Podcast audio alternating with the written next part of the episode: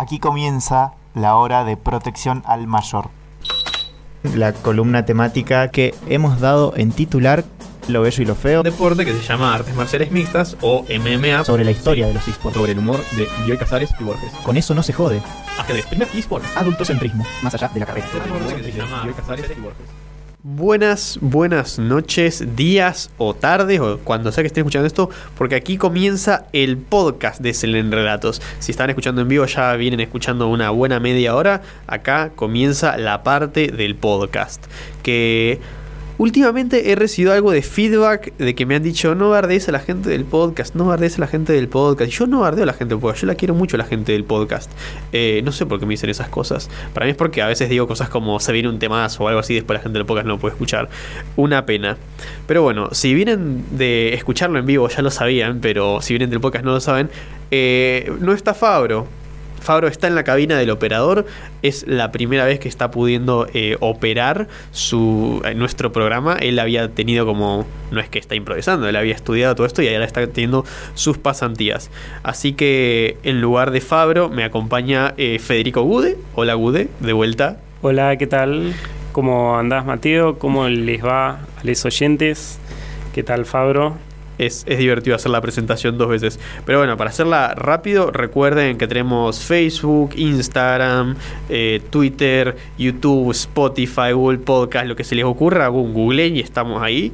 Y estamos transmitiendo el programa desde la Biblioteca Bernardino Rivadavia de la ciudad de Cipolletti, eh, en Gualmapu, Puelmapu que es una biblioteca popular en donde pueden hacer programas, escuchar programas, estudiar, sacar libros, pueden hacer de todo acá. Así que bueno, aquí comienza la columna temática que yo ya les había adelantado, si escuchaban, estaban escuchando en vivo, que va a ser un análisis de una película que se llama La Odisea de los Giles, que está basada en un una novela de eh, Eduardo Saqueri, que se llama La Noche de la Usina, la cual por cierto no leí. Eh, ¿vos, la- ¿Vos habías leído la novela? Eh, más, Sí. más o menos, ponele. Sí, pero me parece que, que la peli pasa por otro lado. Sí, no, yo no leí, no leí la película, la- creo que es la segunda vez que digo. No leí la novela, pero vi la película y me parece que es una de esas películas que vale por sí misma, así que te la voy a spoilear toda, discúlpame. Excelente. Eh, se la voy a spoilear a Fabro, y que avisa no perdona, dice Sí, una sí. persona que conocemos bien. Sí, sí. Y nada, si no se quieren spoilear, pues paren, la, paren el podcast, vean la película y continúen escuchando el podcast, pero escuchen el podcast. Muy bien. ¿De qué trata básicamente la Odisea de los Giles? La película esta comienza en un pueblito que se llama Alcina. Alcina no existe, es un pueblo ficticio, eh, que creo que en la novela tiene otro nombre, pero bueno, en, la película se llama Alcina. Eh, y está en algún lugar de la provincia de Buenos Aires, así medio en el campo, eh, que a mí me como que me interpela un poco porque generalmente la persona del campo acá es Fabro, que es de Aluminé, y yo no soy del campo, para nada, pero mi familia es de provincia de Buenos Aires de, y tengo bastantes parientes que sí vivían en el campo allá, que es un campo muy diferente al de acá. Eh, así que era como, ay, yo podría haber estado en esos lugares. Eh, pero bueno, ¿qué pasa con Alcina? Alcina era un pueblo de, como tantos otros que conectaba el ferrocarril, que tenía una producción agropecuaria, eh, ganadera o agrícola importante. que nos situamos a principios de los 2000, 2001 en esta película. Y nos van contando al principio de la misma cómo una serie de importantes personajes a lo largo de la película perdieron sus trabajos. Porque el, el ferrocarril no viene más, porque hubo un proceso de desaparición de, eh, de empresas eh, estatales. Entonces muchos personajes están perdiendo el trabajo y mucha gente está yendo al cine. Entonces nuestro protagonista, que es Darín, tiene un nombre el personaje, pero yo le voy a decir Darín porque es Ricardo Darín, eh, tiene el proyecto junto con su esposa de reactivar una usina de granos para hacer una cooperativa y darle trabajo a la gente. Muy bien. Recordemos que la intención de esto es una lectura anarquista de la película. Acá ya tenemos una cosa bastante eh, precisa y concreta que es que el objetivo final de los personajes es hacer una cooperativa para darle trabajo al pueblo que se está quedando pobre y deshabitado por culpa de unos procesos económicos que se hicieron en, en los 90, que fue el neoliberalismo, y principios de los 2000. Muy bien. Cuestión que a partir de este punto nos empiezan a presentar un montón de personajes que van a poner su dinero a disposición de esta cooperativa. eh, y nada, juntan un montón de plata entre muchos vecinos y la ponen en el banco. Grave error porque esto transcurre a fines de 2001. Ya todos sabemos lo que pasó en 2001, Corralito, etc.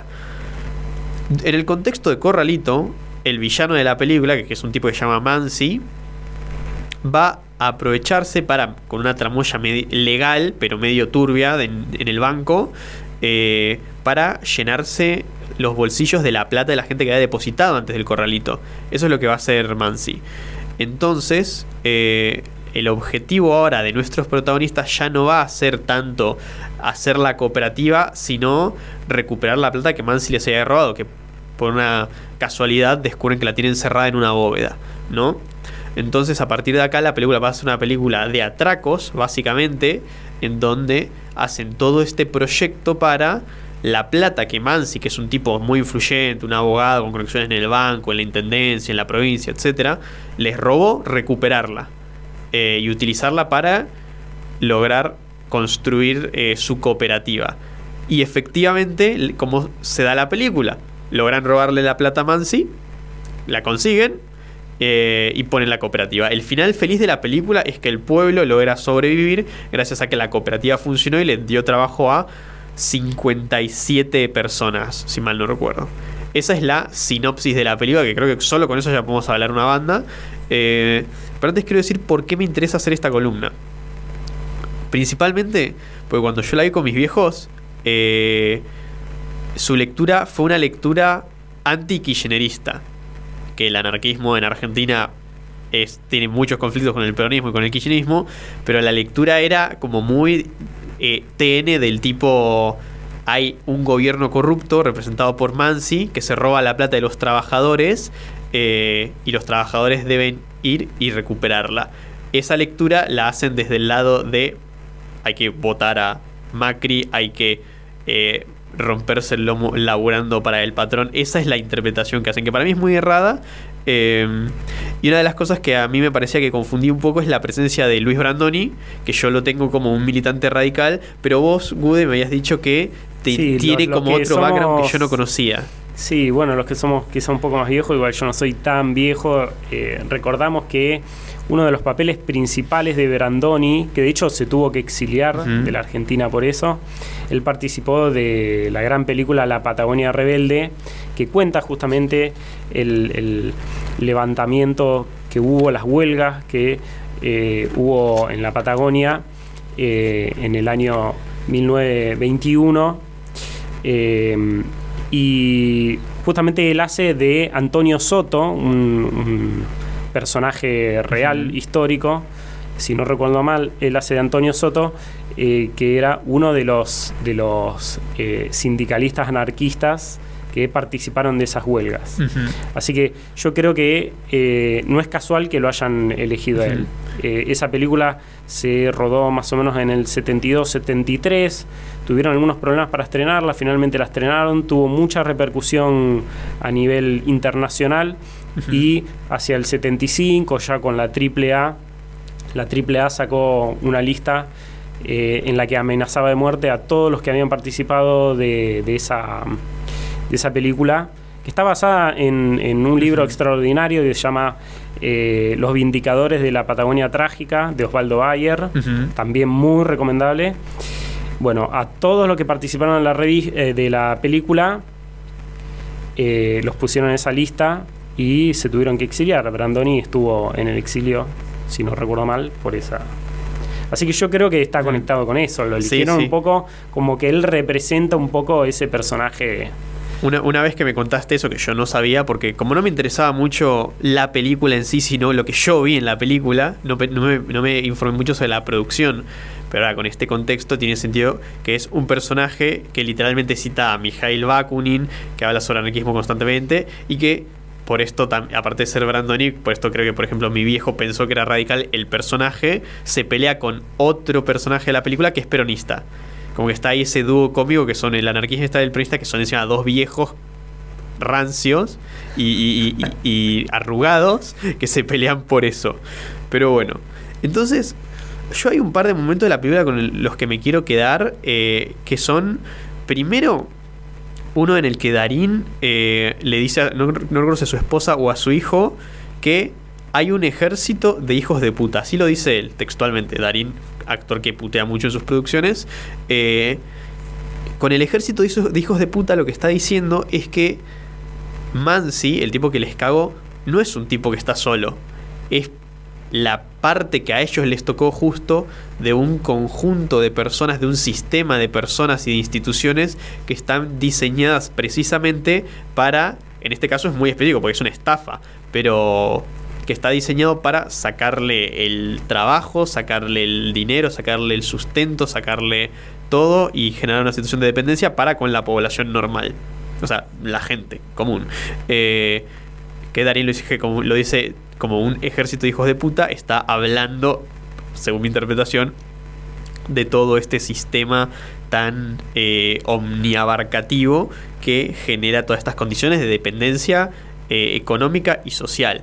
Eh, también por eso me parece interesante que lo que quieren hacer ellos sea una cooperativa, porque es una manera, no digo de salirse del sistema, pero sí en el contexto del sistema en el que estamos, hacer una cosa un poco más solidaria, eh, comunitaria, eh, no, no, que no genera plusvalor, creo que se diría algo así, pero bueno, no importa.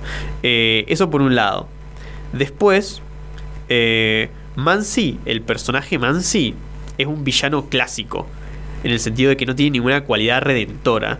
Eh, la película no es violenta, pero durante toda la película nos dan como pistas de que eh, mató personas, como que se nos la tira ahí. Dicen, che, tal, tal personaje eh, se, enfermó y murió rápidamente. Y, y- te muestran que Mansi va a visitarlo al hospital, como dando a entender que lo estaba como envenenando. Y sí, varias cosas.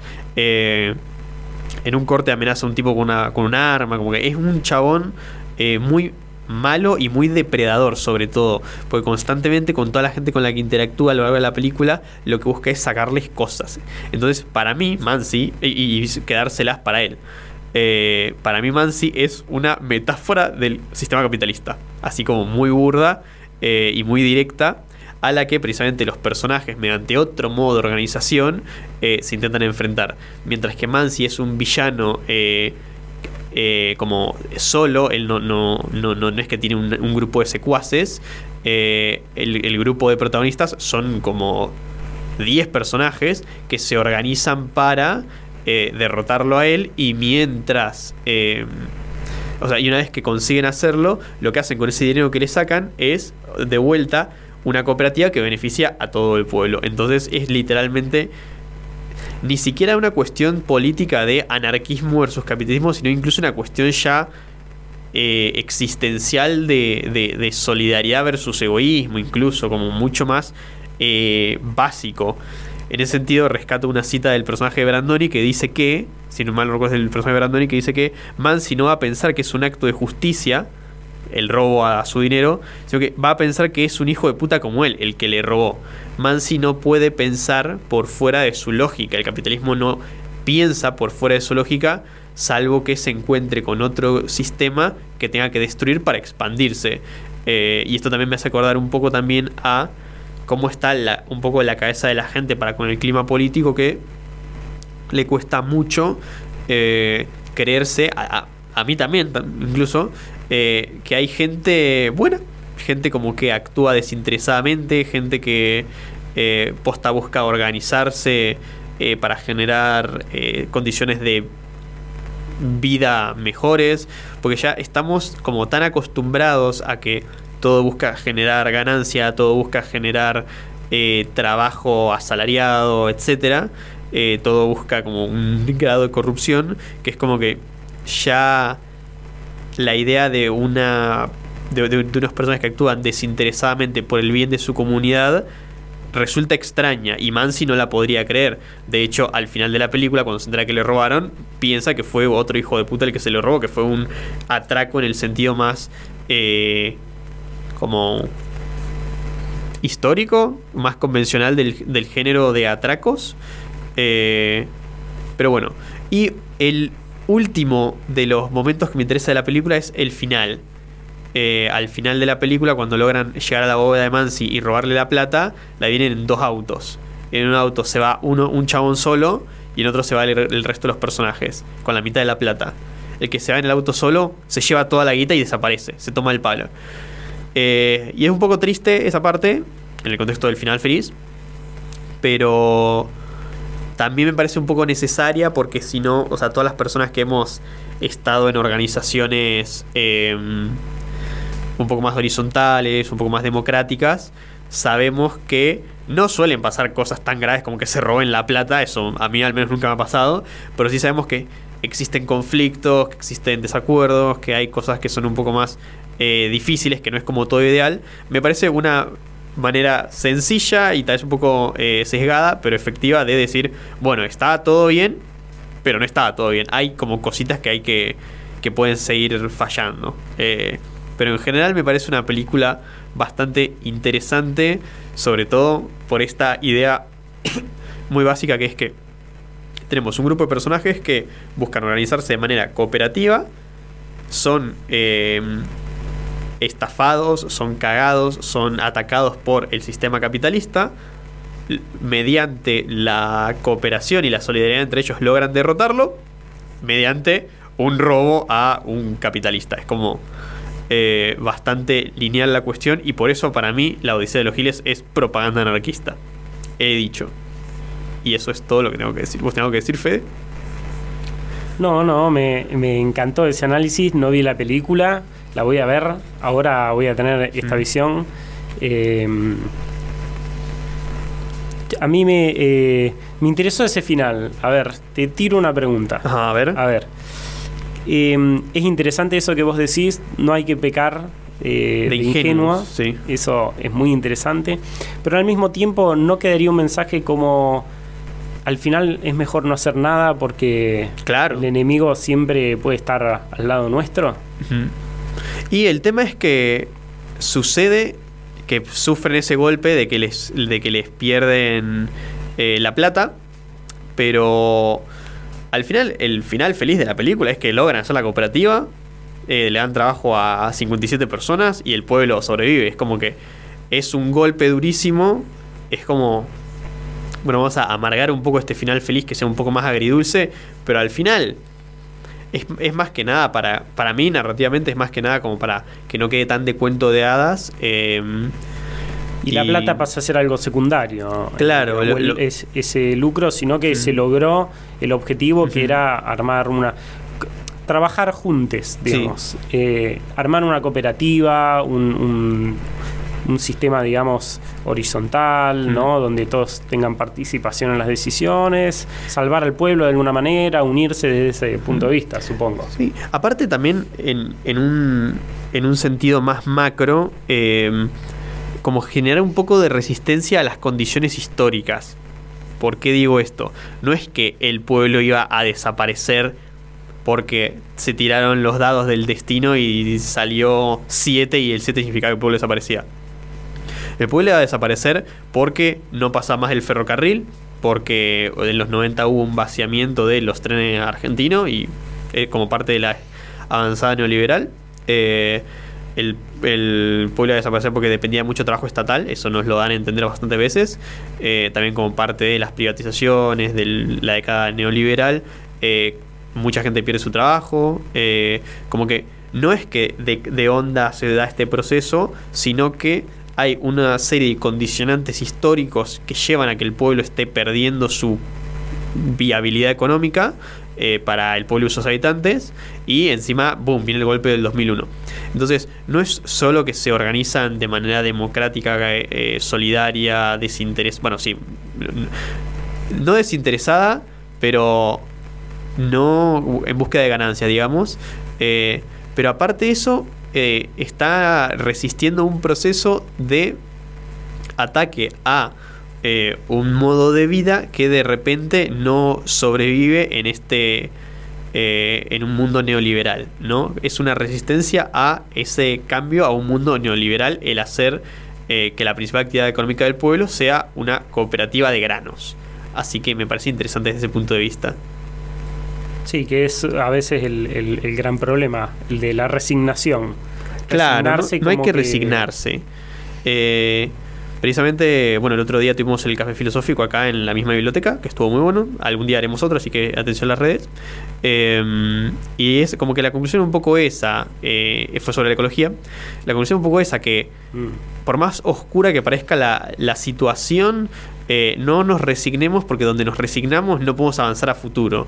Eh, ese utopismo desaparece. Entonces eh, hay que tener esperanza y hay que activar para que esa esperanza llegue a algún lado. Y se está acabando el tiempo, ya han pasado unos buenos 20 minuticos. Así que simplemente les dejo con un tema que la gente del podcast lo conocerá después y me retiro de la columna en este momento.